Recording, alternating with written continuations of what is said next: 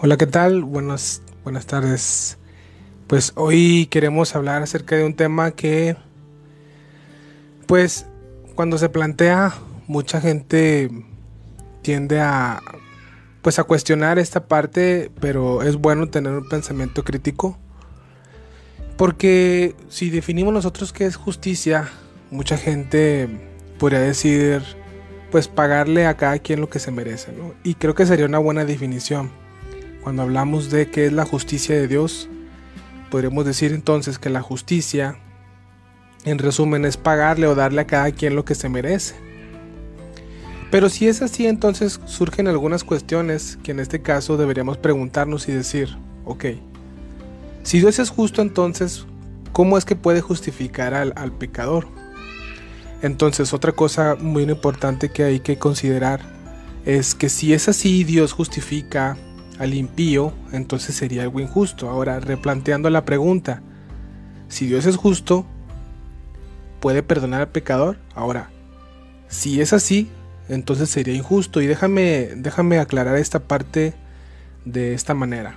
Supongamos que te topo a ti, eh, andas por la calle, vas con tu pareja, no sé, vamos a, deducir que vienes del, de, no sé, de ver alguna película, vienes con tu pareja, sales del cine y de repente me aparezco yo contigo o ante ti, traigo un, arma, estoy armado, los asalto, les quito sus pertenencias y bueno, decido yo, simplemente por que no me persigan, herir de, un balazo a tu pareja, ¿no?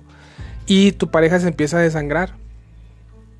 Yo salgo corriendo con lo que eh, te pertenecía y bueno, pasa el tiempo, tú haces una, una declaración ante el juez, te mueves legalmente y bueno, das, das este, mis rasgos faciales y logran andar conmigo.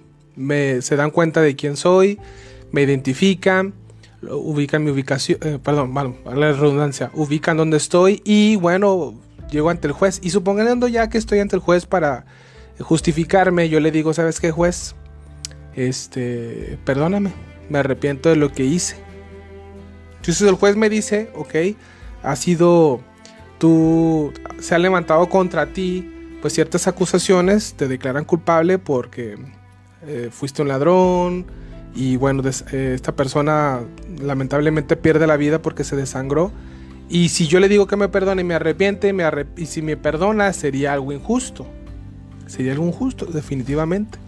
Entonces, ¿Cómo es que Dios puede pues justificar al impío? Porque si vienes tú y le dices a Dios, Dios perdóname, ¿cómo es esto? ¿No?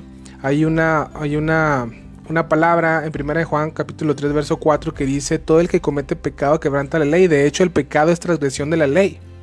Entonces, a lo largo de la Biblia hemos visto que los autores bíblicos nos ofrecen un diagnóstico muy relevante de nuestra condición y naturaleza humana. Y esto es muy evidente, ¿verdad? ¿Cómo sabemos que somos pecadores? Simplemente porque la paga del pecado es muerte y, pues todos tenemos, quieramos o no, un destino y bueno, nos vamos a encontrar con la muerte, algunos esperamos que no, hay una palabra que habla acerca del arrebatamiento de la iglesia y es la que esperamos y tenemos esperanza de que no, no, no gustemos o más bien no participamos de la muerte, pero ese será otro tema. El caso es que tenemos una condición caída y, y la evidencia aparte de la muerte, ¿no? Y de que nos morimos, es este eh, ves todas las instituciones eh, que existen al, día de hoy que ayudan al ser humano, organizaciones, asociaciones civiles, este, como Alcohólicos Anónimos y otras organizaciones. Y bueno, el hombre sigue siendo igual, el mismo. No me refiero a que deje un vicio o lo cambie por otro, etcétera, sino su naturaleza. Y la Biblia nos declara que eh, no es la, la lucha de clases como se se proponía, perdón, eh, a través de, Marx, este, eh, que era el problema de la sociedad. Eh, Simon Freud decía que era la mente, la psique, el problema del ser humano, pero vamos a la Biblia y nos damos cuenta que la raíz de todo mal es el pecado en el hombre, es esa naturaleza que se inclina a desobedecer a Dios. Y eh, Dios, hay una palabra en, Proverbios 17:15, si no estoy citando mal eh, esa referencia bíblica, donde dice que el que justifica al impío eh, es abominación a Dios. Entonces es como si Dios mismo se contradijera diciendo, ¿sabes qué? Yo justifico al impío, entonces Dios se, tendrá que ser aborrecible para sí mismo. Entonces aquí entra el dilema. Y vuelvo a la pregunta. Si Dios justifica al pecador, entonces sería injusto. ¿Por qué? Porque eso se le llama la amnistía. La amnistía viene siendo que se olvida, etimológicamente es olvidar eh, su definición, y que olvidas lo que se ha hecho, aunque la persona sea responsable. Es decir, toda infracción que ha cometido se olvida y se deja ir este, al, al, culpable, ¿no? Se olvida, no pasa nada y no paga. Y muy diferente a la palabra imputar o imputación, ¿sí? Que en Romanos, creo que es en el capítulo 3, cuando habla y dice que creyó Abraham a Dios y le fue contada por justicia. La palabra contada en, griego significa imputar. Y imputar significa que la responsabilidad de tus actos son puestos sobre otros. También tiene la idea de que tus deudas son puestos eh, sobre otra persona para que otro los pague. Y aquí es donde entra la justicia de Dios y Dios resuelve el dilema. ¿Sí? Porque a través de Jesucristo, Dios nos perdona, nos salva. Un ejemplo de esto es, eh, te lo cuento así rápido, eh, escuché la historia de un jefe de una tribu que es conocido por ser muy justo, o era conocido por ser muy justo en aldea, en esa región, en esa tribu, y se empezaron a perder cosas. Entonces cuando se dan cuenta que se están perdiendo las cosas, eh, le reportan este el caso al juez y dicen que den 10 latigazos a la persona que está haciendo esto. En resumen, se fueron perdiendo todavía cosas. Él eh, vio como esto un acto muy cínico de la, por parte de la gente que, o la persona que estaba haciendo este delito, y dijo: súbalo a 20. Siguió pasando el tiempo, las cosas se seguían perdiendo.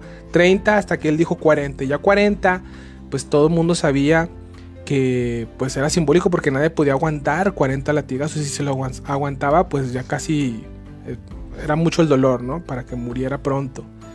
Entonces ya ah, es como decir, esto es pena de muerte, ya, ¿no? A la persona que está haciendo eh, este acto y encuéntrelo, encuéntrelo porque lo vamos a juzgar. Entonces pasa el tiempo, llegan este, las personas que se estaban dedicando a la investigación y le dicen, ¿saben que tenemos buenas, buenas noticias y una mala noticia? La buena noticia es que encontramos al ladrón, la mala noticia es que su mamá.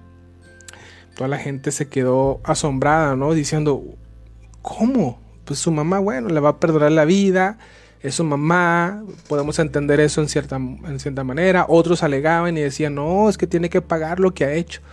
El caso es que el juez, por su reputación como justo, dice que se, que se haga justicia, este, desnuden las espaldas de la persona, de mi madre en este caso, pónganla en la, plaza principal, descúbranle la espalda y tú, el que vas a hacer la, la sentencia, no dudes en hacerlo, no tengas miedo. Entonces todo el mundo en la aldea estaba impresionada por lo que iba a acontecer y agarró el jefe de la tribu perdón, eh, esta persona, el verdugo, vamos a decirlo así, para darle el primer latigazo y la mamá, este, pues eh, dispuesta, pues ni modo, ¿verdad? Para morir por lo que había hecho su hijo, sale corriendo el jefe de la tribu, abraza a su madre y le cae el primer latigazo. Voltea a ver al verdugo y le dice, ¿qué esperas? Las que faltan. Y murió abrazando a su madre. Entonces una vida por otra. La idea y la conclusión de esta historia o esta, analogía es que Jesús hizo lo mismo por nosotros. En la cruz, Él nos abrazó, o desde la cruz Él nos abraza a todo aquel pecador como tú, como yo, que hemos desobedecido la ley de Dios, eh, tendemos a querer justificarnos eh, comparándonos a otros, porque por ejemplo ahorita que está muy famoso el tema de Jeffrey Dahmer en Netflix, eh, algunos han comentado que al, final, casi al final de su vida, eh, él se arrepintió y pidió perdón, ¿no? Bueno, el caso es que si tú llegas a morir, que no queremos que eso pase, ¿verdad? Este, no te deseamos buena vida, larga vida y que la goces y la pases muy bien con tu familia, con los que amas, que logres lo que, lo que crees que Dios quiere para ti, pero bueno, en fin. El caso es que cuando muramos, si es que estamos, eh, morimos y conocemos la muerte y estamos delante de Dios, a lo mejor tú puedes decir, Dios, pues yo comparado a Jeffrey Dahmer, yo soy un santo, ¿no? Yo soy una persona buena, una persona eh, que no ha hecho cosas malas. a comparación de Él, ¿verdad? Y pensamos que ese es el estándar, cuando el estándar de Dios no es otra persona, en este caso otro hombre, otro, otra mujer, sino su ley, la ley de Dios. Y la Biblia dice que todo el que, repito, primera de Juan 3.4, todo aquel que, el que comete pecado quebranta la ley. De hecho, el pecado es transgresión de la ley. Entonces, si fallamos en uno, fallamos en todo. Entonces, es, tanto, es tan alto el estándar de Dios que nos juzga él por su propia ley, ¿sí? por su propia moral. Y somos hallados culpables. Por eso necesitamos desesperadamente un Salvador. Y Dios sabiendo el dilema, que si nos perdona sería injusto, porque era como decir, ¿sabes que Esta es amnistía, olvida lo que hiciste, no pague nadie, vete para allá, ¿no? Pero Dios sabe el, problema y como también aparte de ser un Dios de justicia, un Dios justo, también es un Dios de amor y provee el mediador entre Dios y los hombres a Jesucristo, hombre, Jesús, nuestro Señor, para que Él cargue el pecado de y las deudas y los delitos que cometimos, la transgresión de la ley de Dios. Imagínate si, si pecamos eh, no sé, vamos a poner mínimo unos 7 veces al día. Ahora multiplica esos 7 pecados por semana, son 7 por 7, 49 por mes, 49 por 4, haz la suma. Este, y, el resultado por 12, que viene siendo por año. Ahora, en promedio 70, 80 años que hemos vivido, imagínate cuántas veces no hemos violado la, la ley de Dios. Entonces, así seríamos juzgados. Pero Gracias a Dios que Dios ha resuelto el dilema y nos ha proveído un cordero, a Jesús se le llama el cordero de Dios, que quita el pecado del mundo. Entonces yo sé que de aquí pueden surgir algunas dudas, algunas preguntas, pero bueno, con la ayuda de Dios quisiéramos este, responderlas. Y, ok, aquí este, vamos a ver algunos comentarios que nos están haciendo. Mm, ¿Qué hiciste? Dice, bueno, no sé quién dice ahí. Eh, um, aquí. Ok, nos están viendo. Buenos saludos a los que nos están aquí, se están conectando. Este, gracias por, los saluditos. Gracias por, por este, interactuar con este con esta transmisión en vivo y, bueno el fin no la idea sino el objetivo es poder bendecirte eh, una vez me, me, comentó una, una persona cercana a tu servidor este, oye no me parece justo que yo vaya al mismo destino que, no sé, Hitler o Jeffrey Dahmer o, otro, otro violador, este, un asesino, cuando yo no asesiné a nadie, cuando yo no violé a nadie, y estamos en el mismo lugar, ¿no? De tormento. Y es aquí el, el punto, y puedo entender esa, esa cuestión, sin embargo, el hecho es que no sabemos realmente o más bien no estamos conscientes de lo que hemos hecho. Por ejemplo, eh, un pez, por ejemplo, eh, no sabe que está mojado porque pues siempre está dentro del mar, si así lo queremos poner de manera filosófica, ¿no? O para reflexionar. Y el pecador igual está envuelto en un océano de, de cosas que desobedecen o que no es la voluntad de Dios, que sentimos que pecar es normal, ¿no? Vivir mojado, como comparándolo a vivir de esta manera. Entonces, eh, eh, bueno, ya entiendo por qué me dices que hiciste. Eh, es, es simplemente una, una, ¿cómo se dice? Un ejemplo, ¿no? No, no voy a quedar aquí evidente que hice algo, te hice algo a ti. No, no, no, no, para nada. Simplemente es un ejemplo para que se pueda pues, entender el tema de la justicia de Dios, que es muy importante, tan importante la justicia escuché eh, un caso una vez de una persona judía que estaba con su hijo eh, ahí junto al muro de los lamentos en Israel y que estaba llorando, lamentándose por todo el holocausto, en este caso los que sepan del holocausto, casi 6 millones de, judíos que perdieron la vida o que los asesinaron en el régimen de Hitler con, con el partido nazi, ¿no? que estaban persiguiendo homosexuales, gitanos y sobre todo judíos, que decían que no eran personas, ¿no? cosa irónica porque hoy en día se piensa que, algunas personas, o en especial bebitos, no son personas, ¿no? Pero en fin.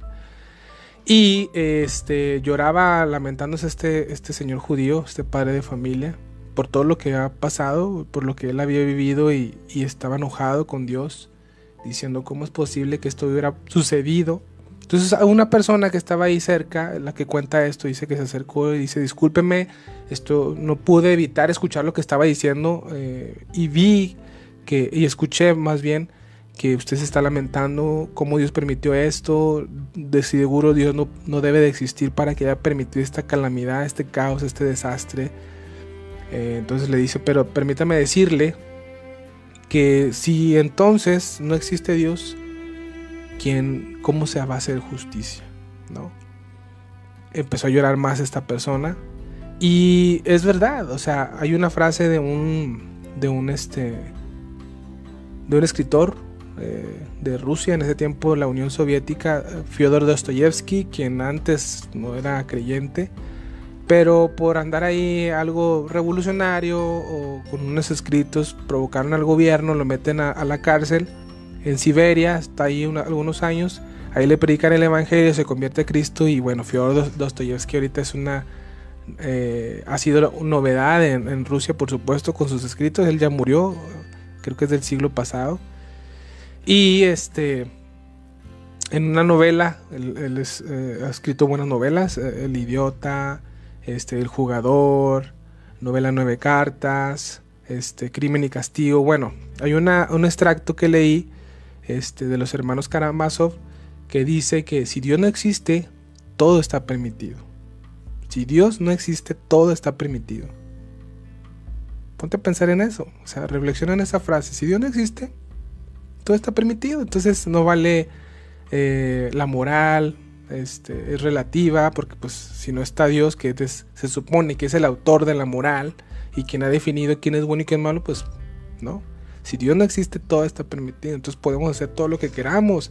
Eh, la esperanza de este judío de que el, el, responsable de la muerte de 6 millones de judíos, pues aquí sí no lo pagó, porque estás de acuerdo tú conmigo, o estarás de acuerdo conmigo, que a lo mejor has sido víctima de alguna injusticia. Eh, yo conozco personas cercanas que han estado en la cárcel o que estuvieron muchos años en la cárcel simplemente porque se equivocaron y pensaron que era el culpable y al último sabe que discúlpeme. ¿Y el culpable de dónde está, no? Todos los violadores, todos los asesinos, todos los que ladrones, todos los que han hecho daño a otras personas, este, se mueren o siguen libres. Si Dios no existe, todo está permitido, no hay justicia. Entonces es muy importante entender que Dios este, no es que sea una persona indolora al sufrimiento del ser humano, sino que pues debemos recordar que el ser humano y, este mundo está caído. Eh, la desobediencia de Adán y Eva trajo consigo la muerte, el pecado, la enfermedad y Dios fue el primero en dar el primer paso para tratar de resolver esto, dándole una promesa de que la simiente de Eva vendría alguien que aplastaría el gobierno de la serpiente que ha traído toda esta maldición o que fue eh, parte fundamental de influencia para que este mundo viviera o vivamos en este mundo caído. Hay dolor, hay enfermedad, hay muerte, esto es inevitable. Acabo de escuchar eh, una persona con la que tengo cercanía, también me contaba que pues una de sus, de sus familiares pues eh, acaba de perder la vida por razones muy tristes y tú dices, ¿a poco esto es todo, no? O sea, y, si te pones a reflexionar y a filosofar más, dices, este, oye, y, eh, ¿qué onda? ¿Dónde está nuestra conciencia? ¿Por qué ah, existe como que una ley moral dentro de nosotros que nos dice esto está mal y, y razona con nosotros? perdón, hay una frase que dice que no existe una voz más severa que la de la conciencia. Entonces por todos lados Dios nos grita que es una realidad de Él y que Él va a venir a hacer nuevas todas las cosas y que no es un Dios como eh, se ve en el punto del deísmo. El deísmo cree que existe un ser superior, el hacedor del universo, pero que no se involucra, que no participa, que no le interesa el hombre o el ser humano. Y la Biblia nos dice que sí, que Dios está interesado en el hombre de tal manera que Él se hizo hombre como nosotros, habitó entre nosotros y bueno, no está de más decir, ¿verdad? La relevancia que tuvo Jesucristo en la historia, en el mundo, de tal manera que se lee antes y después de Cristo, ¿no? Entonces yo te invito a que reflexiones con este tema acerca de la justicia de Dios y bueno, si no tenemos aquí preguntitas, este pues me gustaría concluir esta sesión. Mi nombre es Oscar, Muñoz. Vamos a estar esperando con la ayuda de Dios seguir transmitiendo en vivo para eh, seguir hablando de estos temitas que pues están eh, pues de más interesantes la verdad. Y bueno, a sus órdenes, esto es Deja que te cuente algo, bendiciones, que la pasen excelente. Ya no sé dónde apagar esta cosa, aquí está. Bendiciones, que tengan muy buen día. Paz.